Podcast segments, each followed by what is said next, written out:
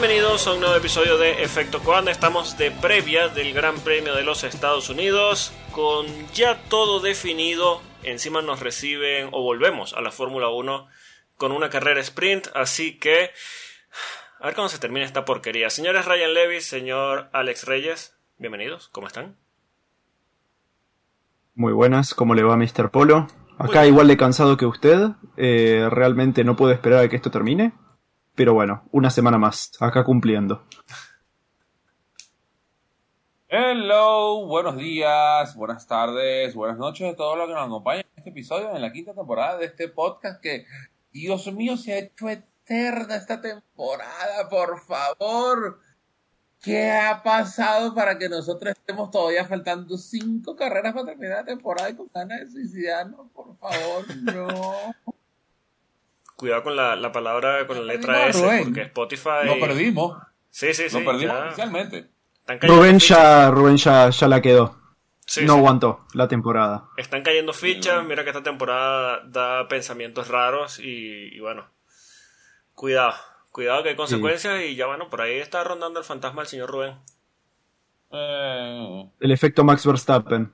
Ahora, podemos ponernos un poquito eh, místicos, analíticos y pensar, a ver, hemos tenido ya temporadas de dominio, eh, incluso temporadas de dominio sin lucha entre compañeros, porque tú puedes decir que, bueno, 2016 quizá Botas de vez en cuando asomaba la cabeza, pero siempre estaba bastante definido. ¿Por qué esta temporada a pesar de que sí, ha sido completamente aplastante el dominio de, Max, ¿por qué esta temporada en particular se ha notado tan larga, tan pesada, tan tediosa? Porque son 23 carreras, Polo. Bueno, claro, sí, empezando por allí. Claro, yo lo que creo, yo lo que creo es que a diferencia de muchas de las temporadas eh, que tuvimos en el pasado, esta temporada no ha habido drama fuera de la pista que, normalmente es lo que nos alimenta a nosotros. De que, ok, en pista siempre, va, tú sabes qué es lo que va a pasar, pero no es que este medio feo, que este, que yo tengo mejor cosa. Nada. Sí. O sea, ha sido aplastante lo de Red Bull desde Miami hasta ahorita, que no ha habido drama. No es que, ay, este se va a cambiar de equipo, aquello, lo otro. No, nada, nada, cero. Sí, es que de hecho hasta el mercado de pilotos ha estado completamente muerto. Nos hace la temporada mucho más larga. Sí. Sí, sí, sí. Es que hasta el mercado de pilotos ha estado completamente muerto, ha estado todo súper cordial, súper definido. A pesar de que muchos pilotos quedan sin contrato a final de la próxima temporada. Pero todo está bastante tranquilito. De hecho, eh, aparece la figura de, de, Ricciardo, que bueno, por no sé, hacer algo diferente, eh, esta temporada se rompió la mano. Como que bueno, vamos a meterle un poquito de, de, de, que hablen de otra cosa, ¿no? Eh, Entra Liam Lawson, hace buena temporada. Después, bueno, no hay espacio para Liam Lawson, bueno, fuera de aquí. Eh, no sé, ha sido una temporada atípica en el sentido de que sí, se definió con bastante antelación, el dominio ha sido aplastante, eh, pero es que ni siquiera tenemos eh, emoción de cara a los demás, las demás posiciones del campeonato, ¿no? No es un tema de que ahora se está debatiendo, mm. mira, es posible que este quede segundo, este quede tercero, este quede cuarto en el campeonato de constructores, de pilotos, hay como que, mira, mm, sí está la posibilidad de que haya algún cambio, pero como que ya a esta altura poco importa, ¿no? O se comenta por comentar algo. Sí. Esto es algo que yo dije hace un montón de, episodios, creo que bastante más cerca del principio de la temporada, eh, cuando estábamos más o menos por la sexta, séptima carrera. Va, mentira, fue cuando, cuando empezó a irle no tan bien a Aston Martin. Que la gente decía, uy, che, hay más competencia, que está Ferrari, que está Mercedes. Cuando empezó un poco mejor a Mercedes, creo que fue. Que yo dije, lo que tiene esta temporada, que si bien están habiendo cambios en las posiciones del Mundial, es una temporada que se está definiendo completamente en las estadísticas y en, el, en los standings. No se está definiendo en pista. Sí. Onda, no hay nada, no hay nada que pasa en pista, nada. El tema está también en que nos prometieron que esta temporada iba a haber más lucha en pista. Bueno, esta temporada no, con el cambio de reglamento de 2022 iba a haber más, más luchas en pista, más cercanía, más adelantamientos.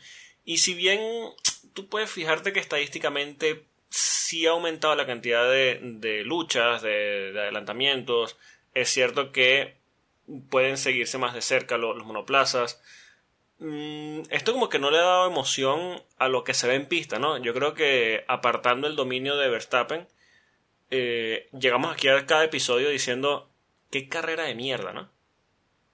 Sí, claramente. O sea, yo creo que si englobamos lo que nos ha dejado la temporada es que ha sido una temporada muy mala, eh, con muy poca emoción, y de hecho eh, Reyes traía el tema antes de, de, empezar a grabar de que quizás sea el último año de Drive to Survive. Primero, eh, porque ha perdido empuje, a pesar de que sigue atrayendo afición nueva. Pero es cierto que veo, o yo he notado, por lo menos en las redes sociales y, lo que se comenta por allí, de que ya la última temporada analizaron como que mm, más de lo mismo no es para mí. Es como que ya la gente está viendo de qué pata cojea y, y no sé, creen que sí, a ver, tiene un atractivo comercial bastante fuerte, Drive to Survive, sobre todo en nuevos seguidores, pero ¿de qué podrían agarrarse esta temporada? Eh, esta temporada no sé, pero onda, yo no creo que esta sea la última temporada. No, no, desde el punto de vista de que el eh, no van a tener una temporada que no pasa nada y después van a decir, bueno, listo. Porque quizá la temporada que viene sí, pasan cosas. Yo creo que deberían pasar dos temporadas de que no pase nada. Si el año que viene no hay nada tampoco, ahí ya sí. Sí. Es que, por lo mismo digo, Drive to Survive necesita necesita el balance eh, de acción en pista o de buenas carreras, más el drama que se crea tras bastidores para ellos poder crear un producto que sea entretenido para vender a una audiencia que no sea fanática de la Fórmula 1. O sea, y completamente falso. Recuerdo cuando nosotros decimos que Drive to Survive no es para nosotros. Sí, sí. Sí. Entonces, si no tienes ese segundo aspecto eh, eh, ¿cómo es? De entretenimiento, así sea natural o manufacturado, que ha sido siempre una de las cosas que le han achacado al Drive to Survive. Sí. ¿Cómo vendes ese producto? No lo puedes vender. Sí, porque no tienes nada que vender, pero también es cierto de que Drive to Survive se ha guindado siempre mucho del hecho de que si no tiene drama lo fabrica. Y es una de las cosas que se le ha criticado en muchas ocasiones. Pero ahora no hay otra. Ahora si no fabrican realmente no pasa. Tipo, la temporada debería durar, no sé, un capítulo. Realmente no hay nada de lo que hablar. Ojalá dure un capítulo. Pero bueno, de nuevo, no, no somos el público para, para eso. Al final, eh, no sé, contratarán a algún guionista o seguramente tendrán tres episodios especiales sobre la película de Brad Pitt y bueno, ya allí sacarán algo de, de material, supongo. Pero bueno, vamos a ver al final qué, qué, pasa con eso. Y sí, este episodio empieza un poquito analizando la temporada porque es que... Siendo honestos, ¿de qué, ¿de qué más vamos a hablar? Este año no ha pasado nada, está todos los puestos definidos, está el campeonato, ambos campeonatos definidos, no hay luchas en pistas, eh, quizá al principio teníamos el, oye, mira, ya está Fernando, pero se ha venido abajo eh, Aston mm. Martin. Entonces es como mm, Ferrari no termina de asomar la cabeza. una consulta. Sí. Yo soy el que menos tiempo de los cuatro lleva viendo Fórmula 1. Eh, mm. esta es la tipo temporada más aburrida que vi en mi vida. ¿Para ustedes están bien o, o, han habido peores? Yo veo desde el 2016 nomás. Mira así pensándolo por encima, a ver, seguramente habrá habido eh, temporadas peores, pero así por encima que yo recuerde actualmente, yo creo que sí es de las peores, si no la peor. He visto repeticiones, pero de temporadas, tipo, he visto temporadas que sé que son interesantes. Por ejemplo, 2011 no la vi, 2013 no la vi. No sé si esas son realmente peores que esta, eh, o, si, no sé, son otras cosas que no se comparan porque quizá había, si bien no había una lucha por el campeonato, había más, más así como la chispa entre Bottas y Hamilton o Hamilton y Rosberg, quizá.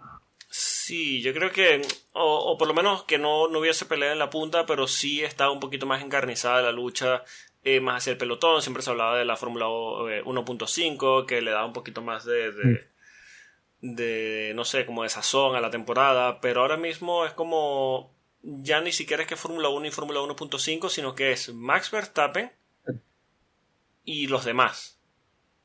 Y McLaren y después el resto. Bueno, McLaren ahora, porque cuando empezó la temporada era eh, Max era Fernando. Sí, Max Verstappen, Fernando, porque no vamos a decir Aston Martin.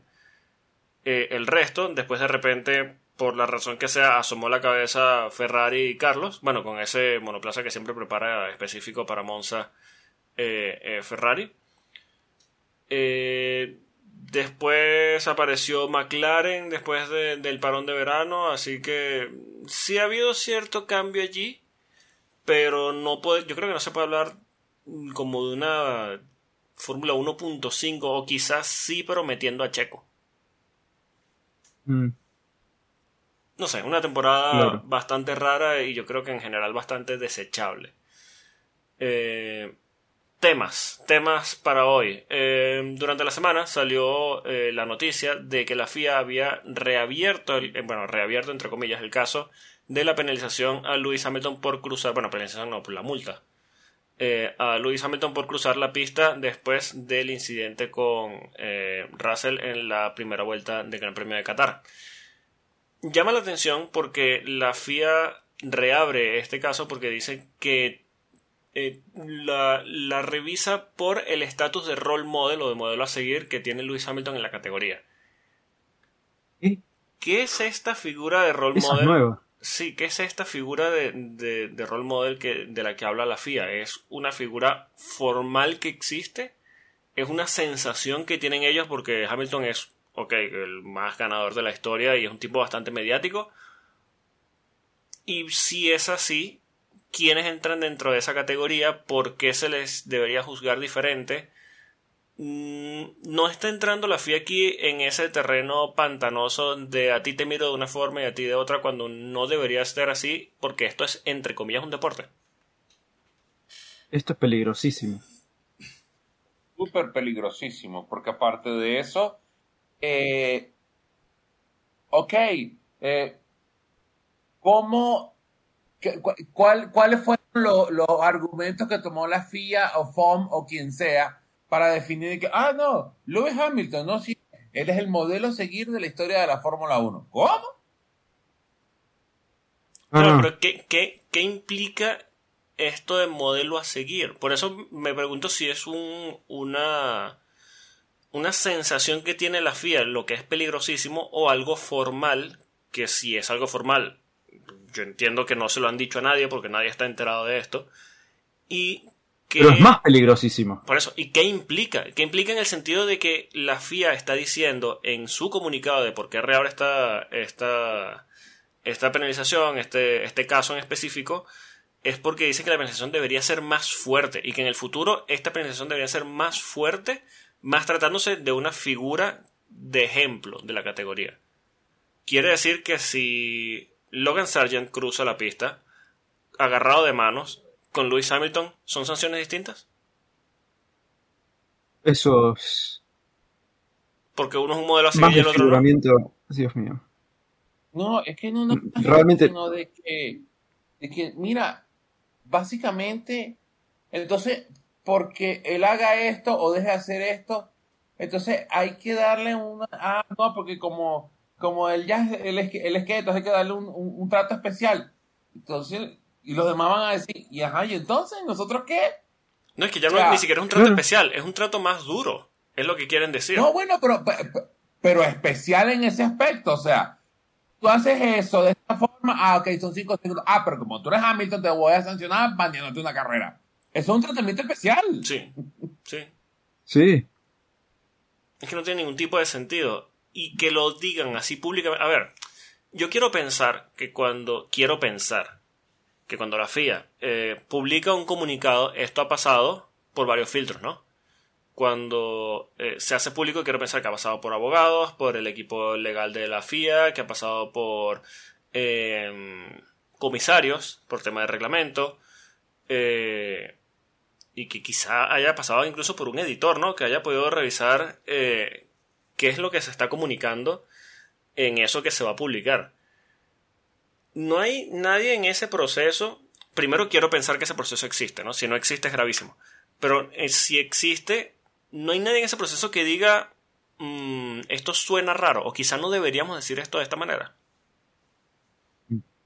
O sea, a ver, siempre Es una de las cosas más indignantes que escuché tipo en la historia de la onda Sí, siempre hablamos. Que haya pasado en la Fórmula 1 hasta ahora. Sí, hablamos de la inconsistencia entre comisarios, ¿no? El cambiar comisarios de un circuito a otro, de que, bueno, esto genera inconsistencias. Eh, normal, lógicamente, porque son personas distintas juzgando eh, la misma acción en escenarios diferentes. Eh, pero esto sale directamente, esto no sale de un escenario de carrera en el que tienes que tomar una decisión en un tiempo limitado. esto es, me senté en frío y decidí decir esto. no sé, me parece rarísimo, rarísimo. Es una, locura, Polo. O sea, ¿what? O sea, yo lo escuché y yo dije, ¿qué? Y estás hablando de un tema de seguridad. que, que, que, ajá. Entonces, si, si tú tienes eh, este tratamiento que tú supuestamente le quieras dar a Hamilton, así sea mejor o peor de lo que le puedes dar a los demás pilotos, entonces, para que tú tienes un reglamento deportivo, se supone que todos se tienen que apegar al mismo reglamento. Si tú cometes la misma infracción, así sea un piloto con 20 años de experiencia o el novato que acaba de llegar, te cae la misma sanción. Tú no puedes dar una sanción a alguien, ah, porque tú tienes más tiempo corriendo aquí, entonces la sanción es más grave. Coño, no, no puede ser, Polo, por favor. Sí, a mí me parece. Sí, sí, sí, me parece gravísimo porque a ver, yo entiendo perfectamente si tú, eh, a ver, tienes una figura como decir, eh, no sé, vamos a mencionar a alguien, vamos a decir a Hamilton en este caso, que comete una locura en la pista, eh, llámese sea cruzar el circuito o sea lanzar el monoplaza a otro, a otro piloto, bueno, X. Y tú dices, mira, como esta es una figura importante dentro de la FIA, dentro de la historia de Fórmula 1, perdón, eh, voy a darle una sanción dura para que sirva de ejemplo y para que los que no tienen esta, eh, que no es multicampeón, vean que mira, si se lo hacen a él, a mí también con más razón me lo van a hacer, me parece completamente perfecto. Pero no puedes publicarlo de esta manera, mucho menos decir, no, como su estatus de role model eh, tiene que ser diferente y mucho menos reabrir un caso.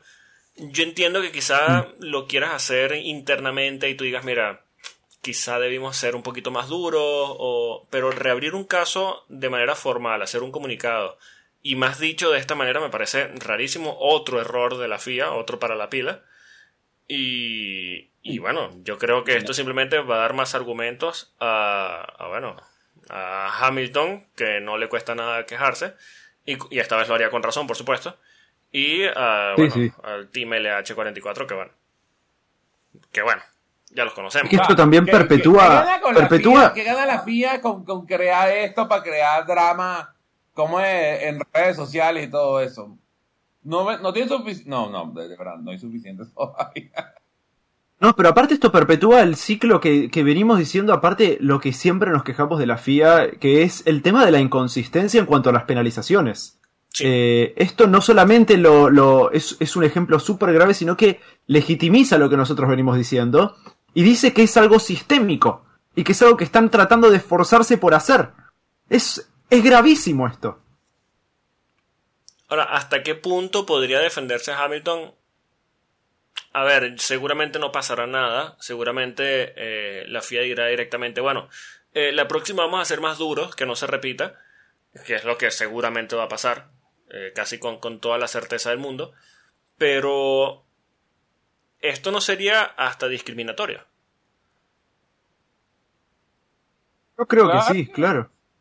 Claro que es discriminatoria porque si tú em, empiezas a decir, eh, si tú empiezas a asignar castigo basado en la cantidad de tiempo que tiene ciertos pilotos corriendo dentro de la Fórmula 1, por supuesto que lo va a hacer. Así supongamos que no es, no es Hamilton.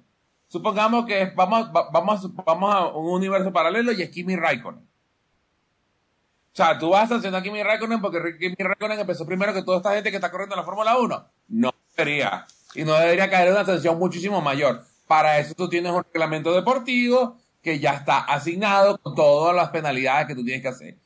Dejando afuera, por supuesto, todo lo que significa cuánto tiempo tú tienes corriendo dentro de la Fórmula 1. Sí. O si existe este estatus de role model, seguramente los pilotos estarán contentos de entrar dentro de esa categoría sin algún tipo de compensación. Cosa que, estoy seguro que, no existe. Eso, es como la figura de franquicia en la NFL. Sí, sí, claro. ah, sí, es que él, es otra franquicia, el role model, pero eso no trae más plata, no, no, no tienes más impacto visual, etcétera, etcétera, etcétera.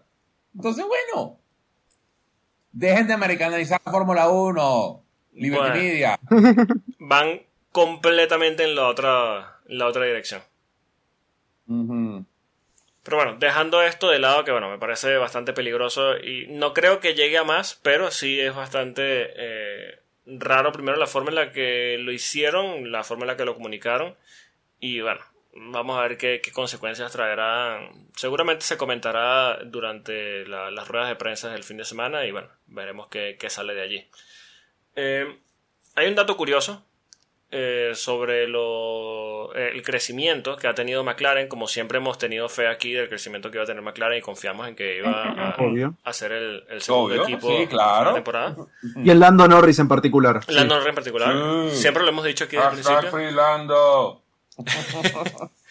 Eh, nacieron unos datos que dicen que eh, si este McLaren hubiese corrido en Barcelona, que es el circuito que es más fácil sacar datos por tema de que siempre se ha hecho pretemporada allí y tal, eh, tienen un ritmo muy similar al que tuvo Verstappen en esa carrera.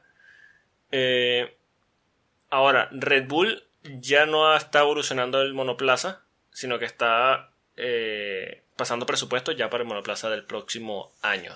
Bastante curioso y bueno, el hecho de que se hable de que McLaren ya esté en ese punto, eh, importante, ¿no? Importante crecimiento y, y bueno, visto que, que siguieron la misma dirección de Red Bull y por lo menos lo, lo supieron hacer bien. Y ahora con el túnel de viento funcionando, vamos a ver qué traen el próximo año. ¿no? Sí, sí. Mira, si, si, si McLaren hubiera debutado esta evolución de, de, de- de este coche en Barcelona, mira, la película que estuviéramos viendo hoy en día, yo pienso que hubiera sido muy distinta. Checo Yo no sería que- Y no P2. estaría Checo. ¿Cómo? Que Checo no sería P2, empezando por allí. Que no estaría Checo. Ah, bueno, Exacto. eh, Eso es soltando lo obvio, ¿no? Pero, por lo menos, Verstappen no se hubiera quedado con el récord de más victorias consecutivas. No, seguramente no. No, seguramente Piastri se lo hubiera sacado. Por lo menos en alguna carrera se lo hubiera sacado Holanda o se lo hubiera sacado Piastri, que obviamente, sin duda, hands down, es la revelación de esta temporada. Sí. Sí. Segundo, eh, todavía, todavía estuviéramos hablando de un mundial así como, bueno, McLaren está ahí todavía como para darle medio pelea, aunque ya todo el mundo sabe que iba a ganar Red Bull, pero tuviéramos ese dejo de esperanza. Sí, ahora. mm, ¿Qué hubiese pasado aquí? Bueno, vamos a, a entrar de nuevo en terreno de qué pasaría así, ¿no? Pero con este McLaren, Piastri estuviese por delante de Checo. Sí, sí, Ah. sin duda. Uh, Creí que ibas a preguntar adelante de Lando y dije, uh, esto va a estar interesante, No, pero bueno. no, Checo, tipo, ni hay que pensarlo. Adelante Lando, pero lo de Checo sería durísimo, ¿no? O sea, yo también lo veo, también lo veo. Pero sería duro, duro, ¿no? Y muy obvio. Sí, sí, sí, completamente evidente. Ahora, allí ya estarían volando los cheques en blanco, ¿no? Desde Red Bull a, a McLaren, ¿no? Para los dos, al que le caiga. O sea, sí, a ver, que- ¿quién se quiere venir?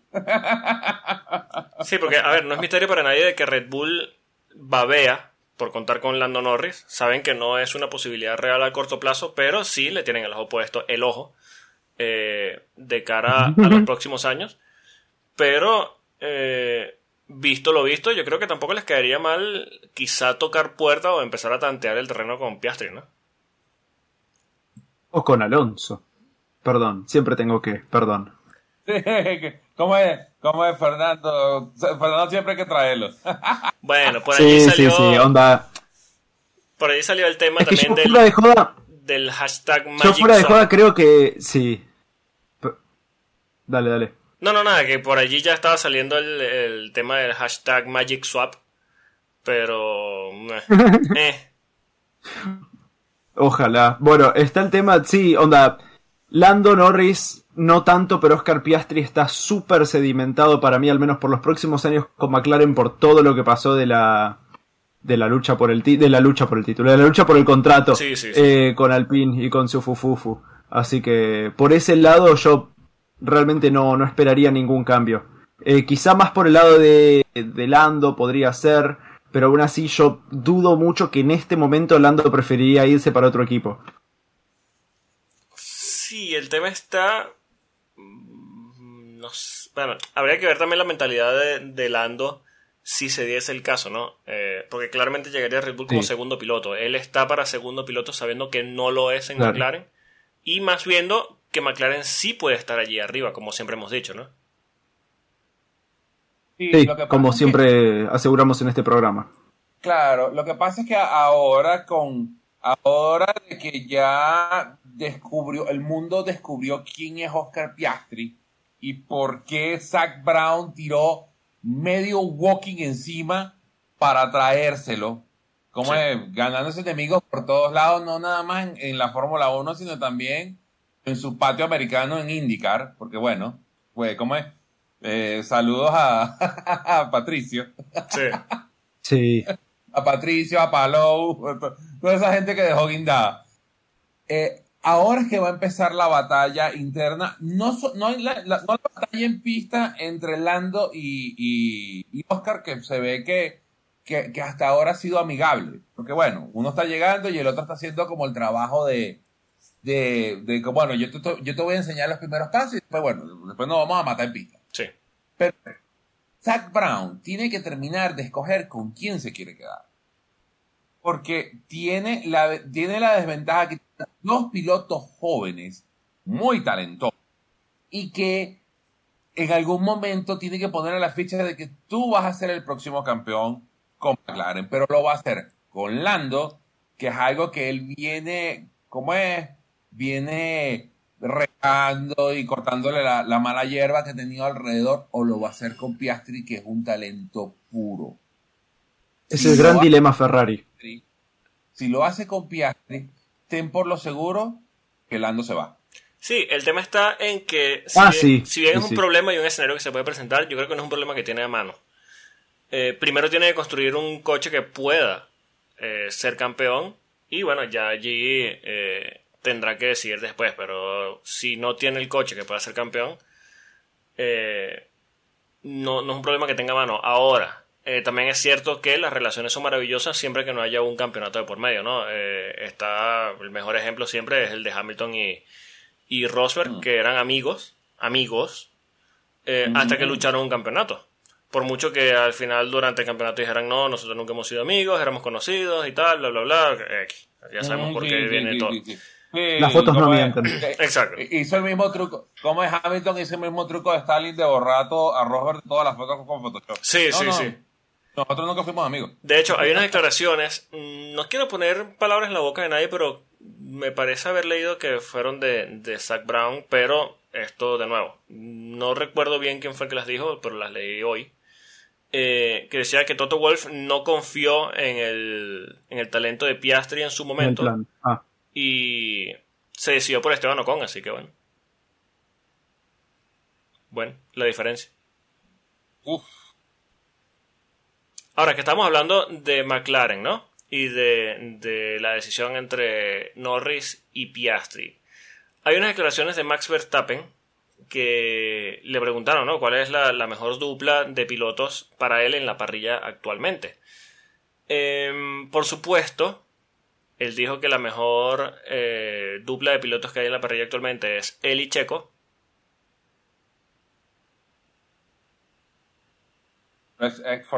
Entiendas en silencio. Eh, y que la siguiente pareja de pilotos, la mejor siguiente pareja de pilotos en la Fórmula 1 es Piastri y Norris. ¿Comparten la opinión de Max? En cuanto a él y Checo, no. Sí, no, no, no, Claramente no. Claramente, yo, yo claramente. creo que ahí todos estamos, ahí todos estamos de acuerdo. Sí, que sí, sí. Checo no. O sea, Sí. la, mejor la mejor pareja de la Fórmula 1 tendría que ser Max Verstappen y el clon de Max Verstappen, es lo único. Sí, sí, claro. Sí, sí, sí, sí. Es, sea- aparte ese es el sueño húmedo de Jos Verstappen. Y Imagínense si. Max Verstappen tuviera un, un gemelo. Bueno, eh, Yo creo que Red Bull como empresa tiene presupuesto suficiente para poder dedicar un poquito a la investigación de la clonación. Pero... Es más, tú ves, tú ves- tú ves el, tú ves el CERN que está en, en, en Suiza Y abajo de decir Powered by Red Bull. Sí, sí, sí, seguro. seguro, seguro. Un No, onda- perfecto de Max Verstappen. Para volver al tema, yo honestamente sé que creo que hay muchas duplas muy fuertes. Sí. eh, y si bien Piastri y Norris están muy, muy arriba, yo creo que hay que mirar un par de cosas un poco más allá de, de pura velocidad. Yo creo que ahora mismo la dupla más potente es Russell y, y Hamilton, pero la dupla que más se complementa es Sainz y Leclerc. Totalmente de acuerdo. Yo estaba pensando que la segundo, los segundos más, o sea, la, la, la, además, vamos a ser honestos, esto de que Norris y Piastri sean los pilotos más fuertes de la forma, los segundos pilotos, eh, como el segundo, el segundo Sí, la el segunda segundo- mejor dupla de pilotos. uno, eh, eso es ahora, porque ahora McLaren es el sabor del mes. Claro. Claro. Dime eso en Bahrain, estamos hablando de lo mismo. Sí, eh, lo que siempre pasa, ¿no? La Fórmula 1 siempre se alimenta del último resultado, es muy resultadista. Sí, por eso. Sí. Pero en esto sí se lo tengo que dar yo a, a, a- a Ryan en ese aspecto, que eh, la segunda pareja más fuerte que está ahorita de la Fórmula 1 para mí tiene que ser Sainz y Leclerc. Porque son dos pilotos que han sabido, a pesar de la presión de correr con Ferrari, que es algo que te destroza. O sea, todo el mundo quiere firmar con Ferrari hasta que no se da cuenta de lo que realmente es Ferrari. sí. Han sabido llevar su relación on y fuera de la pista de una manera amigable y se complementan. O sea, tú tienes la pasión latina de, de Carlos por un lado y el pensamiento frío de Charles por el otro, hasta que, bueno, hasta que, hasta que le dicen we are checking y explota. Claro, el, el problema de ellos dos es Ferrari. Si no te pegan a Sí, sí, Ferrari, claro, claro. sería una dupla espectacular. Yo creo que Es nosotros... más, yo, lo, yo lo puedo, yo, lo, yo lo, lo podemos poner de esta manera. Saquemos a Carlos y Charles de Ferrari, séntalos en el McLaren. Sí. Ah, eso sería fantástico. y aparte, sí. Carlos en McLaren, otra vez. Sí, Ah, sí, sí, sería ah, hermoso. Tan solo pensarlo Sí, ya. yo creo que actualmente en la parrilla eh, estamos un poquito como spoil, ¿no? Como consentidos. Eh, yo creo que tenemos una de las mejores parrillas de la historia de la Fórmula 1 y sin miedo a equivocarme. Eh, y además tenemos Mm. Ay, duplas. chicos, perdón. Sí, Nos estamos olvidando de tipo, la mejor dupla claramente es Ocon y Gasly. Sí, ¿Cómo sí, sí. no nos dimos cuenta? Es que de hecho era una de las cosas que iba a mencionar. Tenemos duplas fuertísimas dentro de la Fórmula 1 que por supuesto eh, Red Bull no la tiene. Pero en Ferrari tenemos una dupla increíble, en McLaren tenemos una dupla increíble, en Mercedes tenemos una dupla increíble. Eh, yo creo que quizás recolocando un par de piezas, eh, porque a ver, eh, Alonso está pilotando solo, Max está pilotando solo. Yo creo que recolocando un par de piezas allí tendríamos otros dos o tres equipos más con unas duplas fuertísimas. Alpine, por supuesto, con esa dupla tienen, mira, fuertísima edición de Photoshop entre esos dos pilotos. Pero, a ver, definir una mejor ahora mismo, mm, yo creo que por resultados, quizá por consistencia y tal, eh, aquí coincido con, con Ryan en que Mercedes quizá tenga la, la mejor dupla. Eh, incluso mejor que la de Red Bull, claramente. Eh, después estaría, sí, la de Ferrari. A pesar de que, mira, mm, yo creo que sí llevan su relación bien. Pero cuando están en pista los dos son bastante quejones. Quejones el uno con el otro. Es un tema de que si uno ve al otro adelante y empieza a decir, eh, yo soy más rápido, eh, mira, vamos a cambiar, eh, cuidado, mira, el equipo, cuidado que yo... Eso lo hacen todos igual. Sí, lo sí. hace McLaren, eso lo hace Ferrari, eso lo hace Mercedes. Pero me parece, bueno, quizá es tema de que publican, por supuesto, más los Team Radio de Ferrari porque es más, eh, llama más la atención por el simple hecho de ser Ferrari, ¿no? Pero mm, me parece que son bastante cordiales después de las carreras, a pesar de que, bueno, sí, después se los ven juntos, que salen, comen, juegan golf juntos y tal. Pero yo creo que en el pre y post carrera son bastante formales, como que hay cierto rencor allí, o no sé si me da esa imagen a mí. Como que hay cierto rencor allí que bueno, después lo dejan pasar como agua bajo el puente, pero no sé si una vez que puedan luchar constantemente por victorias, por podios, por eh, un título quizá, puedan mantener esa relación, vamos a decir, idílica que tienen actualmente. Yo no los veo manteniendo. No, bueno, es que todas esas, todas esas relaciones siempre se tienen a destrozar cuando los dos pilotos del mismo equipo están los dos luchando por el mundial. Sí. Es como el, síndrome de Rosberg. Ah, pero estamos hablando de esto y no estamos teniendo en cuenta que McLaren, mismo el, equipo que, la dupla que dijo Max Verstappen, eh, es una dupla que yo creo que bajo presión explota. Onda, no, no, sé si tienen mucha relación fuera. A ver, Oscar Piastri, si bien es un piloto rápido y todo, tiene, tiene la, la, personalidad y la empatía de una tostada con pan. ¿Es una tostada con pan? De una tostada con queso, quise decir. Es. y, después tenés a Norris que eh, no, no, si bien es un piloto rápido y todo, yo que sé, no le gusta perder para nada. A ninguno le gusta perder, claramente. Pero no, no ayuda esto de Piastre, así que... Sí, eh, Lando es un tipo muy visceral, muy eh, expresivo.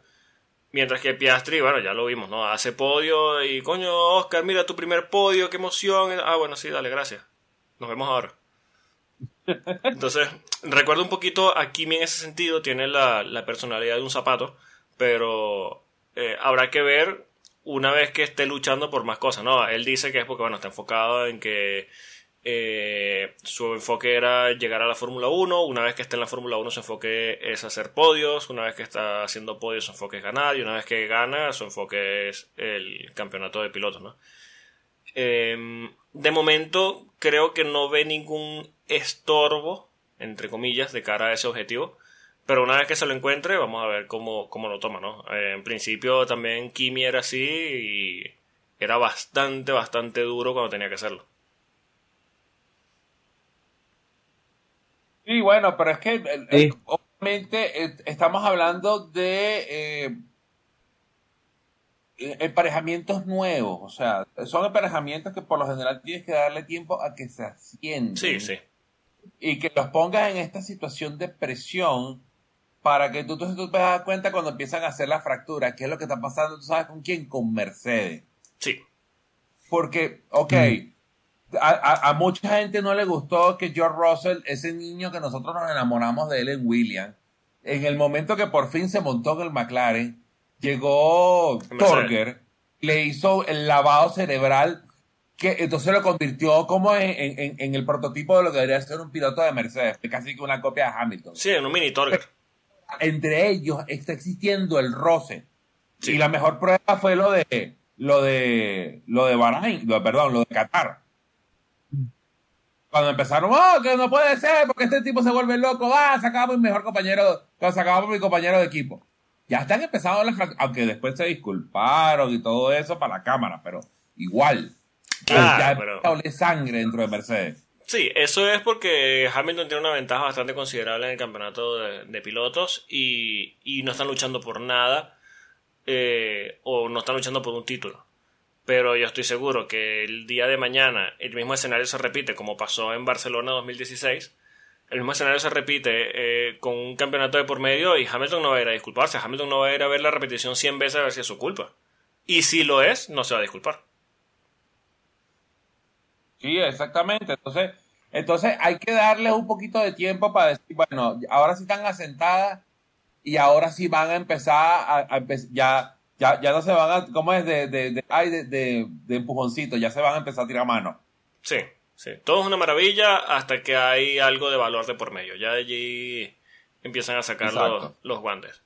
Pero bueno, pasando de, tema, eh, hay una información del diario Globo que bueno, hay que cogerlo con pinzas porque el Globo no es el, la, la, la, la, fuente más fiable en este sentido o, en la Fórmula 1 en general. Que ese de Christian Horner tiene tiempo tratando de deshacerse de Helmut Marko eh, o sacarlo no solo de, o, sea, no de las operaciones de pista, sino de Red Bull en general, para él tomar control de las operaciones de Fórmula 1 de Red Bull en general. Eh, de hecho, hablan de que Christian Horner ha intentado deshacerse de Yuki Tsunoda, rechazando incluso el pago de 10 millones que estaba poniendo Honda por Yuki Tsunoda. Eh, pero Marco está bloqueando esa operación para mantener relaciones con el equipo, eh, o sea, con, con Honda, mejor dicho, con la marca, ya que es de momento muy entre comillas, eh, todavía es un motorista, ¿no? ¿Opiniones de esto? ¿Lo ven? ¿No Mira, lo ven? eh, yo creo que para nadie es un secreto que Helmut Marko se ha convertido en una piedra en el zapato dentro de la estructura de Red Bull. Más bien, eh, Helmut Marko existie, o perdón, existe dentro de la estructura de Red Bull porque básicamente existía una conexión entre el fallecido Dieter Mateschitz y este Helmut Marko, porque para que Red Bull saliera a donde salió, ellos compraron los activos de RCM Marco en, Sí. ¿en qué? En la Fórmula 3000, en la Sí. Fórmula 3000 Internacional, el equipo que era de él. Y de ahí fue donde empezó todo eso. Y bueno, de ahí se creó la amistad. Pero ya el señor Mateschitz está muerto. Eh, Red Bull quiere apuntar a otro aspecto, quiere apu- apuntar a otra, a, a, a tener un poquito más de control, sobre todo en lo que siempre se le ha criticado a Red Bull, que es el manejo del programa de jóvenes pilotos. Sí. Eh, em, yo no sé si ustedes lo, lo- lo han visto, pero hay un video de un, en YouTube producido por Peter Brook que hablaron de la cantidad de pilotos que ha tenido Red Bull a lo largo de su historia. ¿Ok? Uh, ¿cuántos son? Como el video iba a ser corto, obviamente él decidió traerse todos los pilotos que Red Bull en algún momento firmó para su programa de jóvenes pilotos. Sí. Son 100 Uf. No. Pilotos. Hay que Desde- ¿En poner. cuántos años? des- bueno, Red Estamos Bull existe en hablando de 2005. 12 años más o menos. 2000, 2007, ¿no? No, por- no, un poquito más atrás, como 2004, por ahí. Estamos hablando de ahí hasta... el- 2004 son casi 20, son 20 años de- esos 20 años. Reyes. Bueno, bueno, bueno, yo, ¿quién te, quién te lleva de la cuenta? Estamos viejos. Por eso. Ok. No sé, no, no sé. Los No, 90 no, fueron hace no, 25 no, años. Durísimo esto. Pero son 100 pilotos. 100. Para que ellos, de esos 100 pilotos, pudieron tomar dos y sacar los campeones del mundo. Sebastián Vettel, Max Verstappen. El resto es relleno.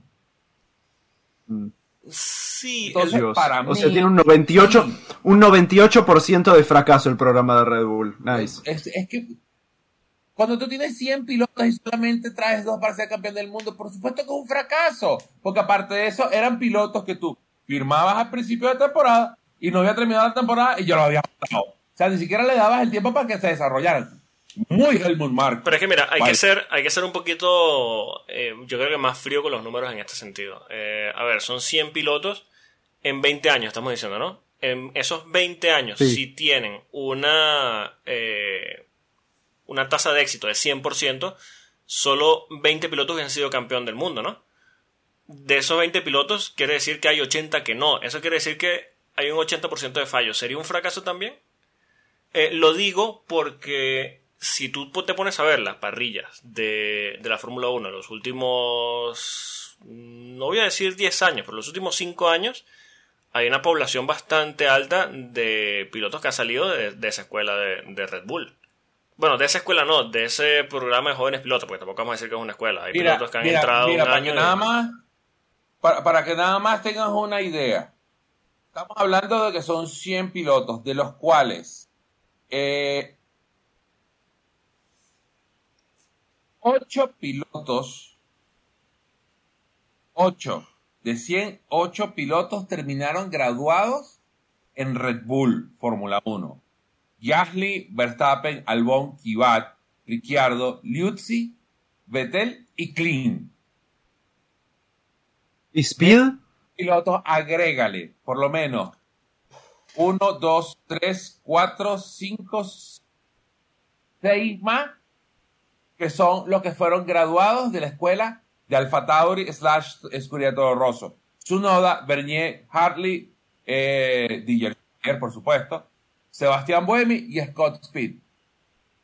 Estamos hablando de 100 pilotos, 15 han se han subido en Fórmula 1 en una temporada de Fórmula 1. 15. En teoría son 16, pero ahí está Carlos Sainz, pero Carlos Sainz ya ¿cómo fue? se fue por otra ruta. Sí. Pero entonces está hablando de que... Pero, pero cuenta igual, Carlos. Claro, claro, claro. Cuenta. Sí, pero, ajá, ¿cuántos pilotos ha subido? Eh, bueno, el, programa, bueno, eso, eso tiene ese nombre, el programa de, de sueños rotos de Renault slash Alpine. Ah, no, bueno, claro, pero es que sabemos que, ah, que Renault como marca por ser francesa ya es un fracaso. No, bueno, pero... pero bueno, mismo también McLaren ya en los últimos años. Sí.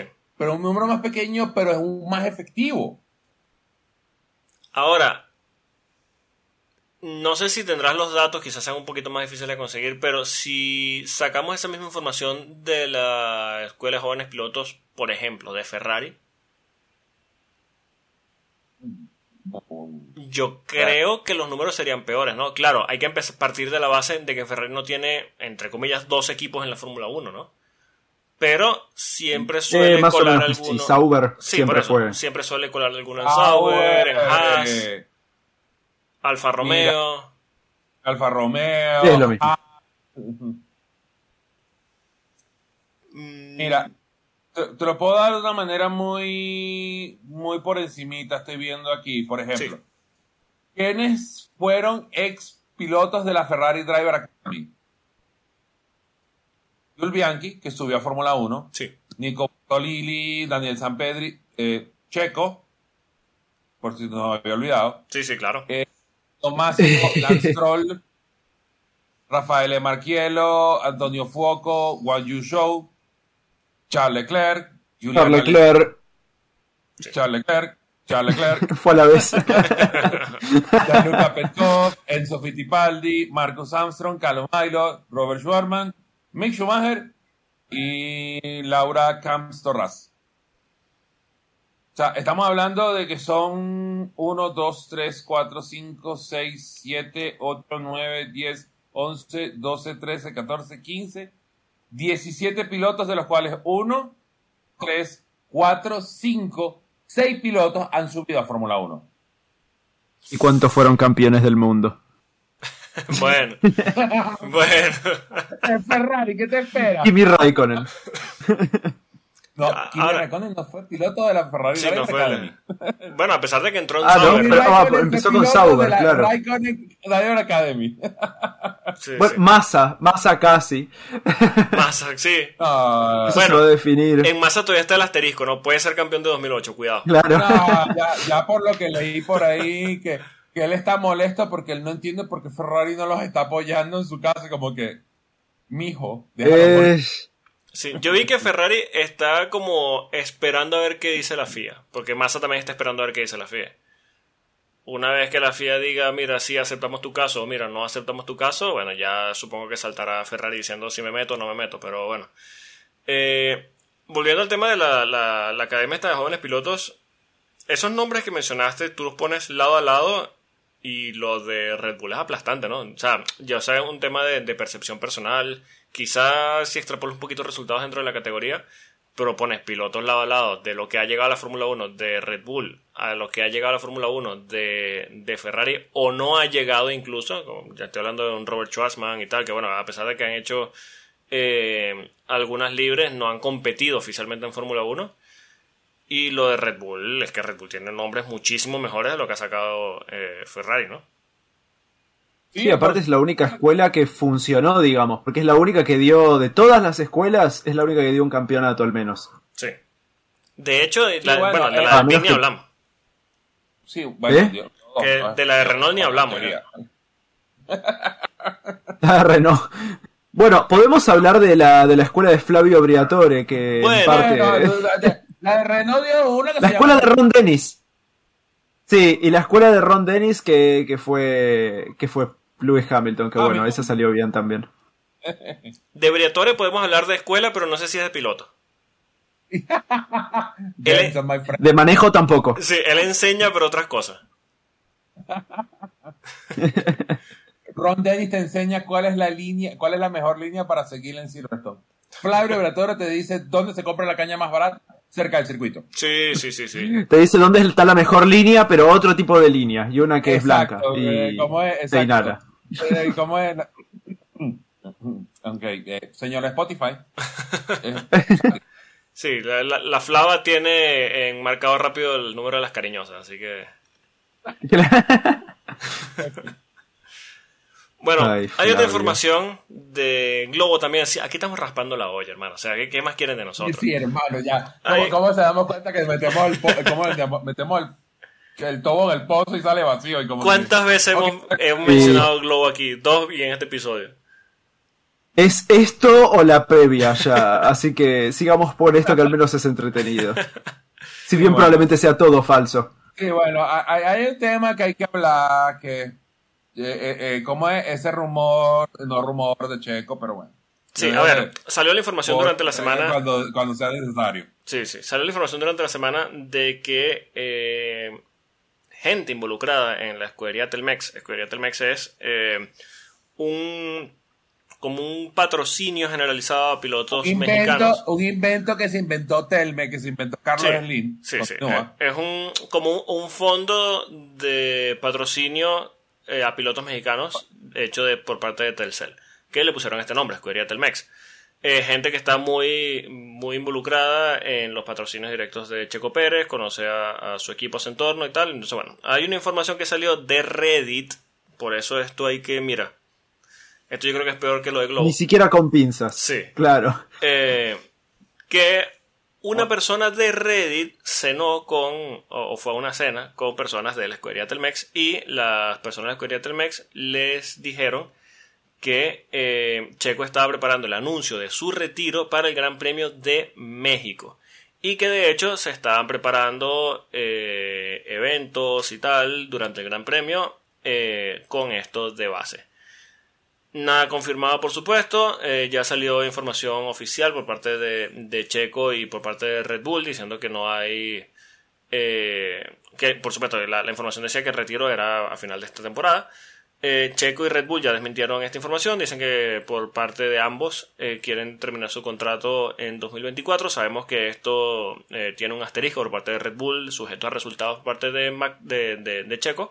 Pero eh, sale una información en Globo complementando esto que dice que incluso con el contrato firmado para 2024, Red Bull le dio un ultimátum a Checo de que si pierde, que- porque por eso lo comentamos eh, no porque sí, estamos raspando el, el fondo de la olla, pero eh, porque tiene algún tipo de sentido, Señor, ¿no? ya- ya va, Polo. Cuando nosotros empezamos a buscar informaciones de Globo, estamos raspando el fondo de la olla. Sí, Ya. sí, sí, por eso. Digo, teniendo eso claro, eh, esta información tiene, un- tiene sentido tomando en cuenta cómo actúa Red Bull. La información dice que Red Bull le dio un ultimátum a Checo Pérez de que si pierde el segundo lugar en el campeonato de pilotos, eh, le compensa monetariamente el contrato de 2024, lo deja en la calle y sube a Daniel Ricciardo a Red Bull para el principio de la próxima temporada.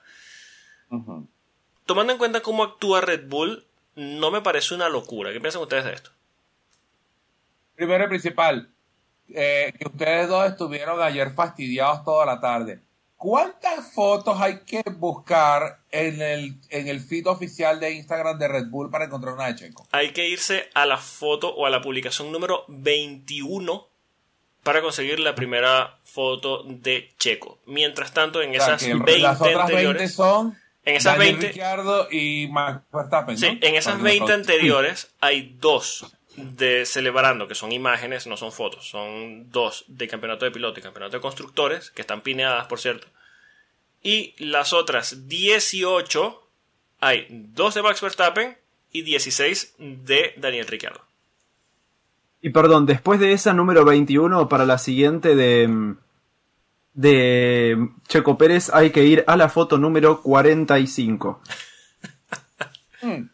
Después de la, tipo, de la primera, onda, serían como 23 fotos más.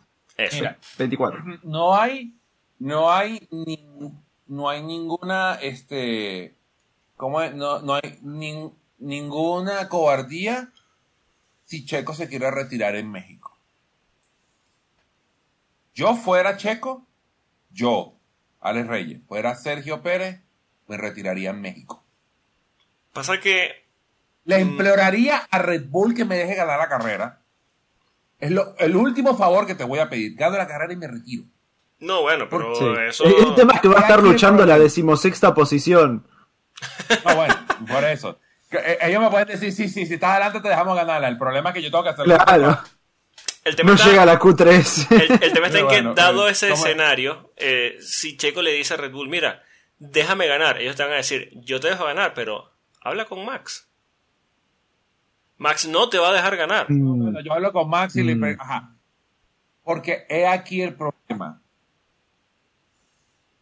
Checo Pérez 2023 es el elemento más tóxico que existe en este mundo. Nadie se le va a querer acercar. Entonces, digamos que, que Checo no se quiere retirar ahorita, sino de que él quiere abrir sus oportunidades en el mercado en el 2024 qué a ver, oportunidades y qué mercado. equipo, que- otro equipo que, que donde no sea que la construcción del coche no sea como de como le gusta nadie se le va a acercar nadie Por eso, el tema está Nadie. si... A ver, la última baza que tiene Checo en la Fórmula 1 es hacer una temporada decente en 2024. Para tratar de hacer una temporada decente en 2024, tiene que salvar la temporada 2023. Que no sí, es que ni siquiera tiene que salvar la temporada en 2023 lo estaba comentando con un amigo temprano y, lo- y, eh, lo hemos incesantemente discutido y hablado y machacado en este podcast ¿qué le ha salvado las papas? No, ni siquiera las papas ¿qué le ha salvado el culo a Checo? Max Verstappen. temporada increíble. sí. Pero ya Red Bull es campeón de constructores. Max es campeón del mundo. Con cinco carreras para terminar la temporada. ¿Qué va a hacer Christian Horner y el resto? Le va a voltear la mirada. Ah, bueno. ¿Qué vas a hacer tú en estas cinco carreras?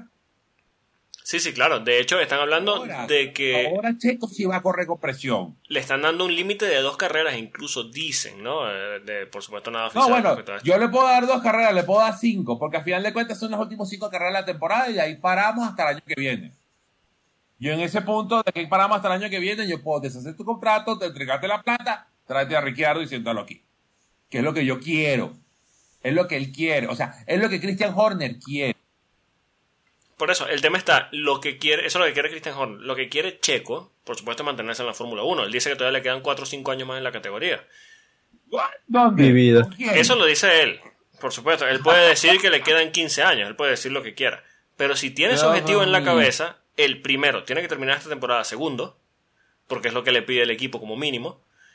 Y ya sabiendo que, por supuesto, si hace el año entero de 2024 en Red Bull, que va a ser difícil, tiene que hacer una gran temporada. Eh, pero si no la hace, tiene que hacer una temporada lo suficientemente decente para volverse un activo atractivo para cualquier equipo que esté pensando en cambiar de piloto. Porque hay que tomar en cuenta que en 2024 vencen unos cuantos contratos de pilotos eh, y quizás se le abra alguna puerta allí. Pero si es lo que dices tú, Reyes, actualmente es una pieza muy tóxica que a la que nadie se quiere acercar en la parrilla. Eh, el checo actual no conseguiría un volante. A ver, la única opción disponible sería ahora mismo en Williams. Y a ver, saltar de, de Red Bull a Williams Si también. llega un Red Bull a un William, hermano, retírese. Sí, vete a Estados Unidos, vete a competir en otro lado y, y No, ya es está. más, le, le- le puedo, le puedo dar el Red Bull de Isim si quiere. Vete a hacer el WEC, no sé, pero. Entonces, Pero lo peor es que a Checo le, vamos a dar el, el Red Bull de Isim para que haga el, el campeonato virtual sí. y, y lo pierde. Bueno, cuidado, porque con Jarno Mir por allí. No, tan fácil no está. Sí, porque aparte de eso, hubieron unas declaraciones eh, por ahí de, de Christian Horner lanzándole unas loas a Liam Lawson que como que no te vayas muy lejos, no te vayas muy lejos.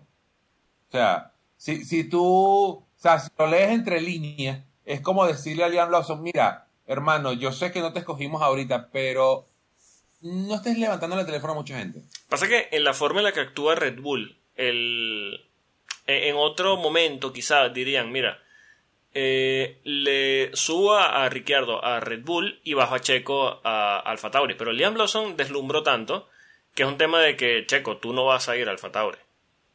no, vas a ir. Sí, porque por ahí, ahí, ahí, ahí, están los... ¿Cómo es? Eh, no sé si son amigos o enemigos de este podcast, todavía no nos hemos, todavía no nos hemos declarado, pero están los locos esos de Gepiano, un saludo a ellos si nos están escuchando, que están haciendo una campaña para que entonces o lo dejen ir para otro equipo o para que lo bajen al Fatauri. Como que, ¿ah? Sí, por eso yo creo que ya un, grito desesperado para que no salga de la Fórmula 1 sabiendo que la, cualquier otra opción está cerrada, ¿no? O sea, yo creo que si Ricciardo no se rompe la mano y suben a Lawson de emergencia, Lawson no se muestra y esa opción sería viable para Checo. Pero esa opción desapareció. Pero sucedió y la gente se dio cuenta quién es Liam Lawson. Sí. Y ahora dicen... Es el próximo Piastre quizá. Cuando, cuando, cuando dijeron que Liam Lawson iba a entrar a correr por Daniel Ricciardo en Sambor, todo el mundo dijo lo mismo. ¿Quién es Liam Lawson? Sí, sí, claro. Ahora, eh, Alfa Tauri de, en Japón anunció que renovaba a, a Sunoda y a Ricciardo para la temporada. Dijeron, ¿cómo levantaron los gritos? las manos y gritaron ¿Por qué no se dejaron? Es un error traerse a Daniel a Ricciardo, tráiganse a Liam Lawson. Bueno, no sé qué tan error, ¿no? Porque al final pueden subir un piloto experimentado. Si ellos querían hacer el enroque como lo hicieron con Gasly, la puerta está cerrada. claro, claro. Pero es un tema de que está cerrada en detrimento de Checo. Que a ellos les da igual deshacerse la puerta de. A él. Claro, claro. Pero. Mmm, Ahora, está otro escenario posible. Yo creo que no es misterio para nadie, de hecho lo, hablamos eh, ahora, eh, de que Horner no es muy seguidor, por decirlo de alguna manera, o, muy fan de, de, Yuki Tsunoda. Subir a Ricciardo a Red Bull, salir de Yuki y bajar a Checo a Alfa Tauri. Con Liam Lawson. Mira, eh, eh, básicamente, si haces eso, te tiras de enemigo a Helmut Marco. Bueno, pero igual lo quieren rajar a Marco. Exacto. Con, y bueno, pero, pero eh, eso era, eso es un rumor que nosotros recogimos en, en Globo. ¿Ok? Sí, sí. sí es verdad. Exacto. Pero, en caso de que sea verdad, no estaría mal para mismo para Christian Horner. No, sería sacar dos pájaros de un tiro. El piloto, tienes, el piloto, el, el washout. ¿Cómo es? Eh, en, en términos el piloto sonado. Sí. ya tienes el que va de salida y lo pones a. Bueno, entréname a este niño para que sea mejor. Que cuidado. Cuidado. A Liam Lawson es como peligroso, ¿no? Cuidado con Lawson terminando delante de Checo. Uf. Pero es que si ya terminó por delante de su noda. Sí, bueno, pues, por eso yo creo que eh, Horner le tiene el ojo puesto a, a, Yuki, ¿no? Porque ya no es solo Ricciardo que le picó adelante, sino también Lawson.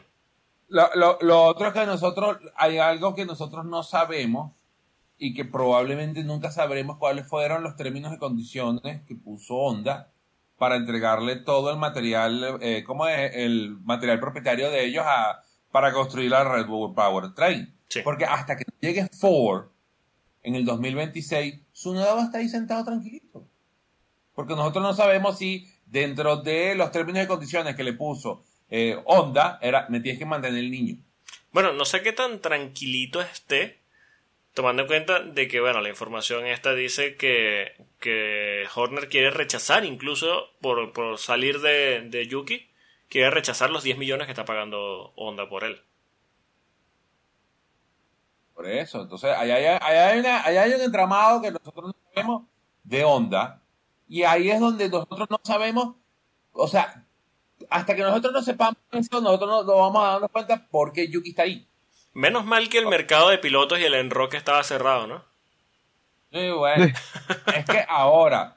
el mercado de pilotos nunca está completamente cerrado. No, no, no. No, no, lo que pasa es que ahora, eh, si Checo decide retirarse en el Gran Premio de México, y bueno, va a pasar lo que va a pasar, siempre te va a quedar una silla en Alfa Tauri. Lo que pasa es que ahí es donde empieza, ahí es donde se va a empezar como a calentar el mercado otra vez, decir, ok, vas a venir al Liam Lawson, vas a traerte a otro, vas a, o sea, vas a tratar de hacer la misma que hiciste con Nick Debris, pero con alguien que de verdad sirva. Sí.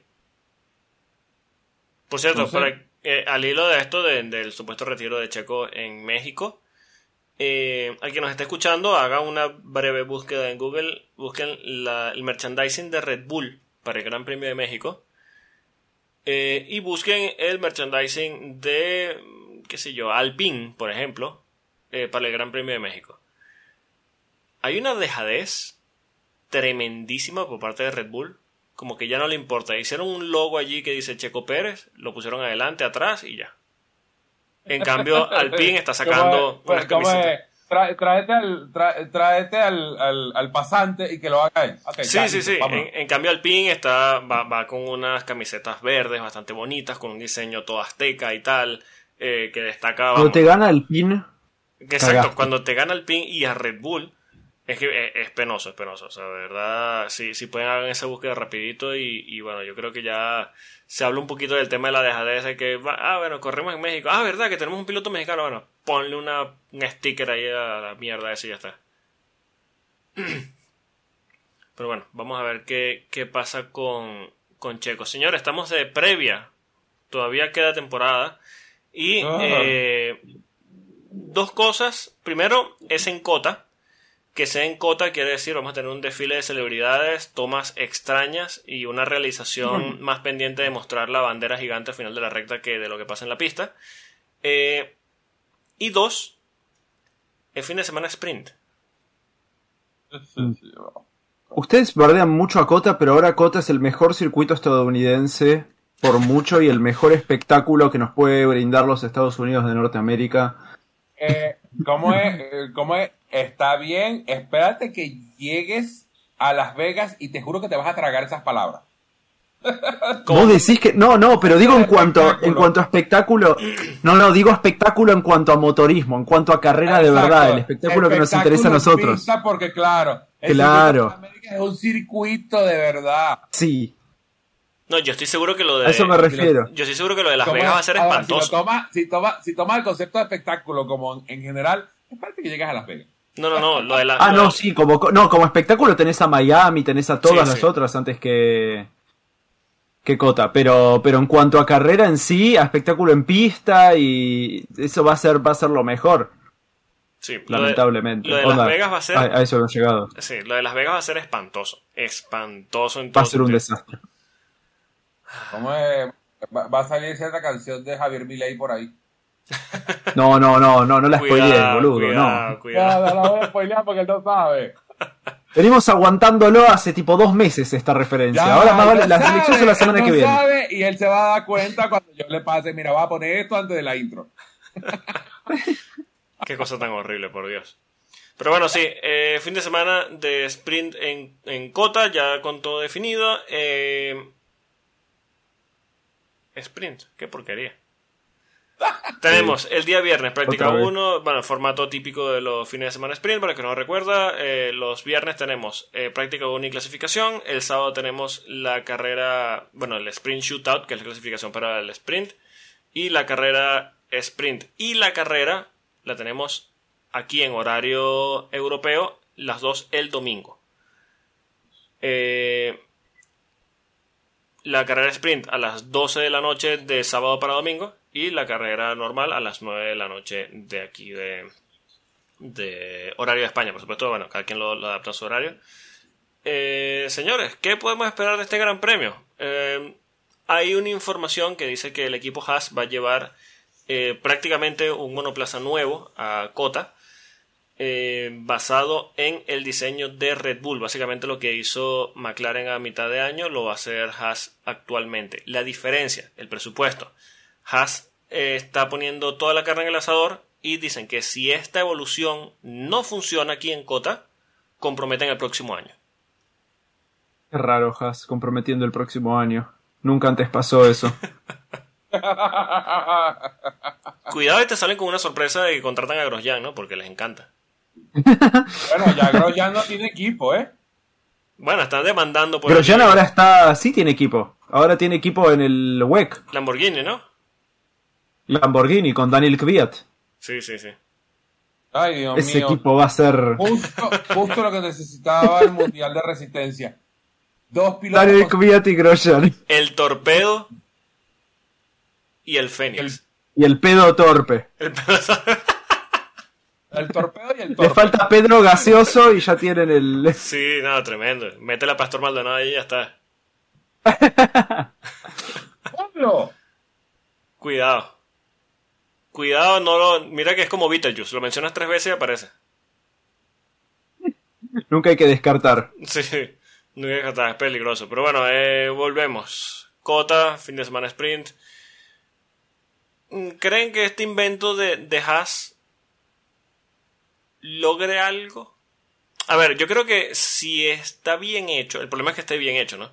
Pero creo que si está bien hecho puede ser algo bastante competitivo. Yo quiero pensar que va, que, que va a ser un escenario como el de el Mercedes Rosado, que les va a salir bien y van a ser medianamente competitivos teniendo en cuenta de que bueno, va a ser una versión bastante básica del Red Bull actual. Lo único que tengo para decir es que no estoy, no estoy psicológicamente preparado para ver que hasta Haas pase a Aston Martin. Uf.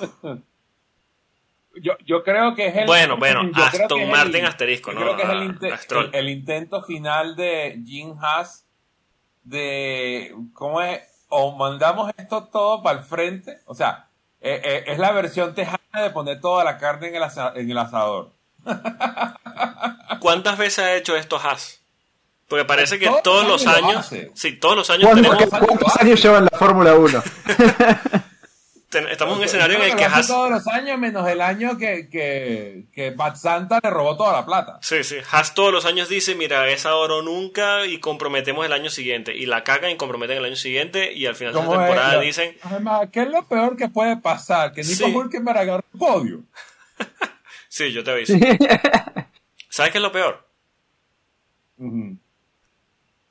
Estos Haas, con esta evolución a todo o nada, de que nadie sabe si va a servir o no, van a terminar por delante no solo de Stroll, sino de Checo. oh, oh, oh.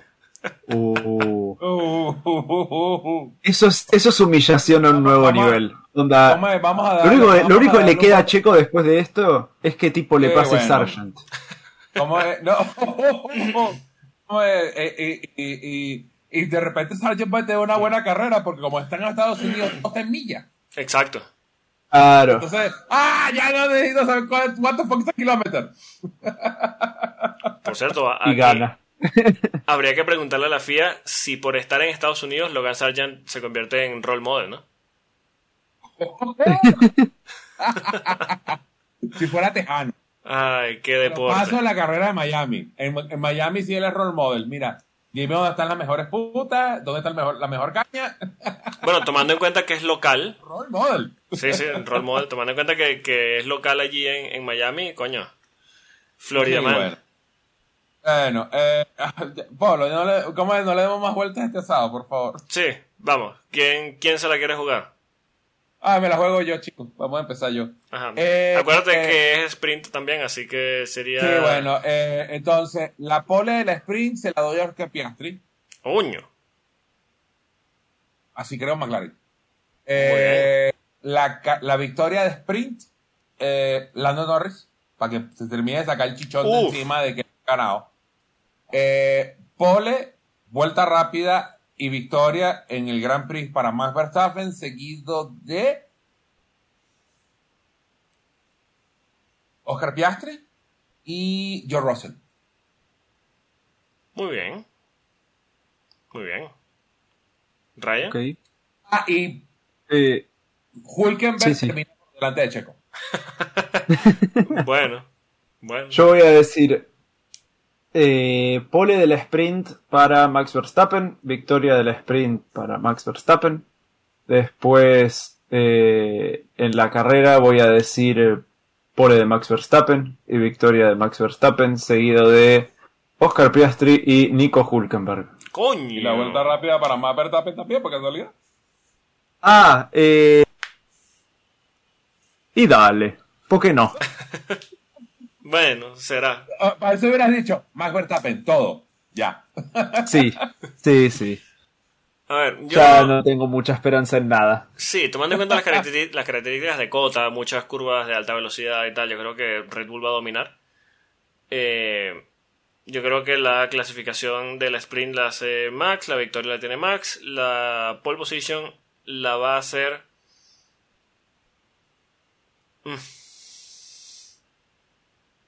Él quiere Lando. pero no puede. No, no, no, Lando Norris.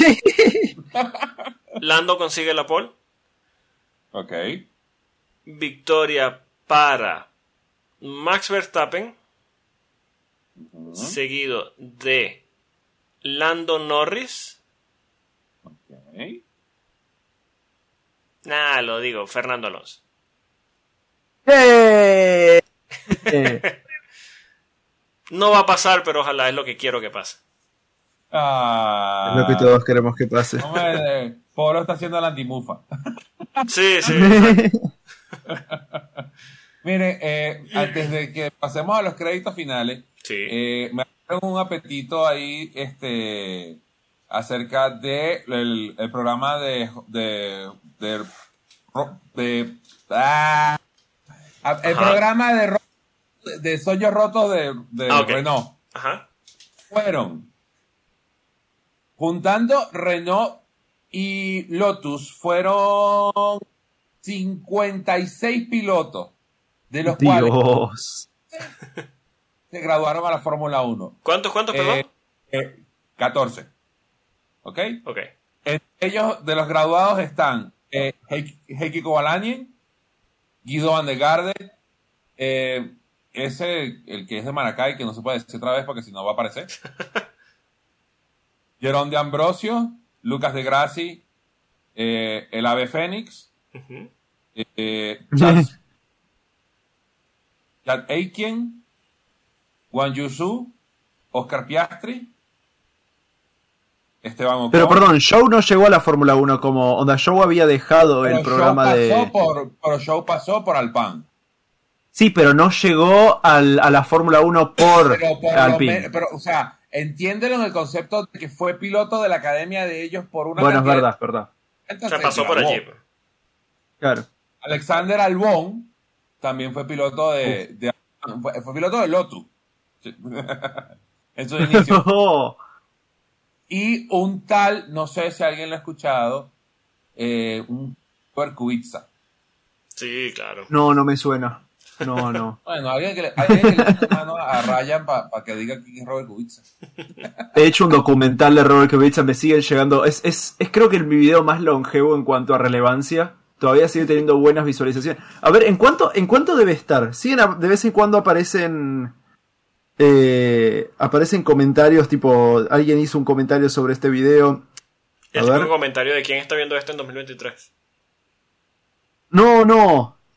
Eh, comentarios de tipo, este piloto, yo qué sé, acá está, Robert Kubica. Ah, bueno, no es el de BMW Sauber, este. Pero sí, Robert Kubica está en mis más vistos en las últimas 24 horas. 83.000 visitas tiene. Ah, muy bien. Y sigue creciendo. Muy Es, eh, es un video perpetuo. Es que al final, Eh. eh, Kubica, yo sé que bueno, aquí no nos estamos yendo del tema, pero Kubica yo creo que es una de esas historias eh, milagrosas, ¿no? Sí. Milagrosas y, el, y uno de los what if más importantes y grandes de la historia de la Fórmula 1 porque no sé si ustedes los oyentes saben, básicamente tenía contrato con Ferrari para pilotar al lado de Fernando Alonso Sí. para la temporada 2010, Correcto. antes de su accidente. Así que eso hubiera sido, yo creo que... Si, si, si el año 2008, Sauber, la junta directiva, no hubiera... BMW va, no hubiera dicho de, de enfocarse en el desarrollo del auto del 2009, y si el año 2010 no hubiera tenido su accidente, yo creo que hubiera sido un piloto de los que todavía estaríamos hablando mucho. Cuidado si no estuviesen activo todavía. Sí, yo creo que, yo creo que sí, Eh, onda, o eh, se hubiera retirado ahora con pero- Vettel. Sí. Pero bueno, uno de esos pilotos que, eh, lo que tú dices, uno de esos what if inmensos de la categoría. Eh, hay que recordar, bueno, ese accidente horrible en 2007 en Canadá y después llegó a Canadá en 2008 y ganó esa carrera. Eh, pero bueno, una de esas historias que, que uno las ve en películas y tú dices, bueno, esto solo pa- pasa en películas, pero bueno, pasó en la vida de... de- Bueno, pa- pasan las películas, pasan la historia real, pasan TNT. Sí, después su accidente donde no... Vámonos. Pero bueno, ya, ya tendremos tiempo de hablar de, de eh, si no, bueno, pueden ir al canal de Ryan y, allí le echan un ojito al, video también, que está bastante bueno. Ah, solamente tengo algo que decir acerca de Kuitsa. Sí.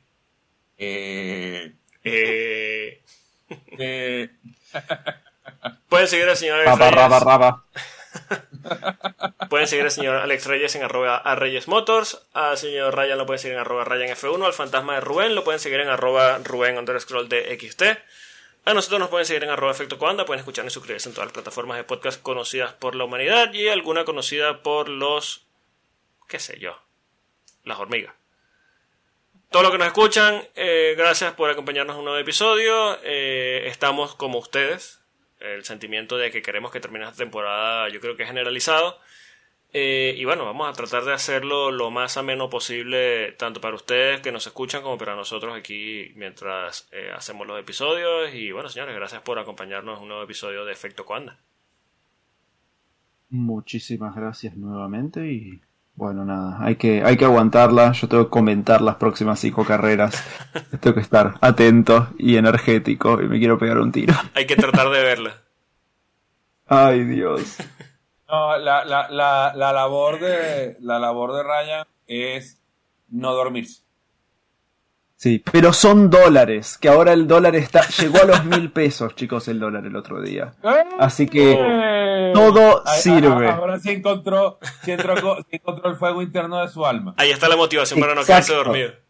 Exacto, onda, ahora estaría ganando, ganando bastante bien por esto, así que sí, hay que, hay que seguir, hay que seguir por los dólares. Hay que, seguir adelante, chicos. bueno, pero hay que hacer el plug directamente. A quien nos está escuchando, si quieren seguir eh, la carrera, Ryan, diles por dónde la pueden seguir. Ah, Sí, nos pueden seguir en Racing Statistics. Eh, estamos, bueno, yo estoy siempre los sábados y domingos, eh, así que siempre suele ser clasificación y carrera. Los fines de semana sprint por cómo estaba organizado antes de que empiece el formato sprint. Eh, yo no hago la clasificación de los viernes ni la del sábado, pero hago las dos carreras. Así que bueno, nada, es en inglés. Eh, así que eso es medio, quizá para alguno de ustedes un problema, pero eh, nada, nos cagamos de risa, es mucho, es yo trato de ser lo más profesional posible cuando están pasando cosas, pero cuando no están pasando cosas es medio como un efecto anaconda en inglés, así que si les interesa pueden pasarse por ahí, nos cagamos un rato de risa. Los que, los que quieran acompañar al señor Ryan en su aventura en Racing Statistics, háganselo saber en el, en el, en el chat. ah, por favor. Eh, así como Kubica, eh, ya sabe que somos, son, son, es gente anacondiana, somos nosotros. Sí, sí, sí, sí si terminan su mensaje con una serpiente, vos ya saber de dónde vinieron. bueno, señores, nos escuchamos la próxima semana con lo que nos dejó Cota. Ojalá nos deje algo bastante interesante. Adiós. Sí, haremos. Adiós.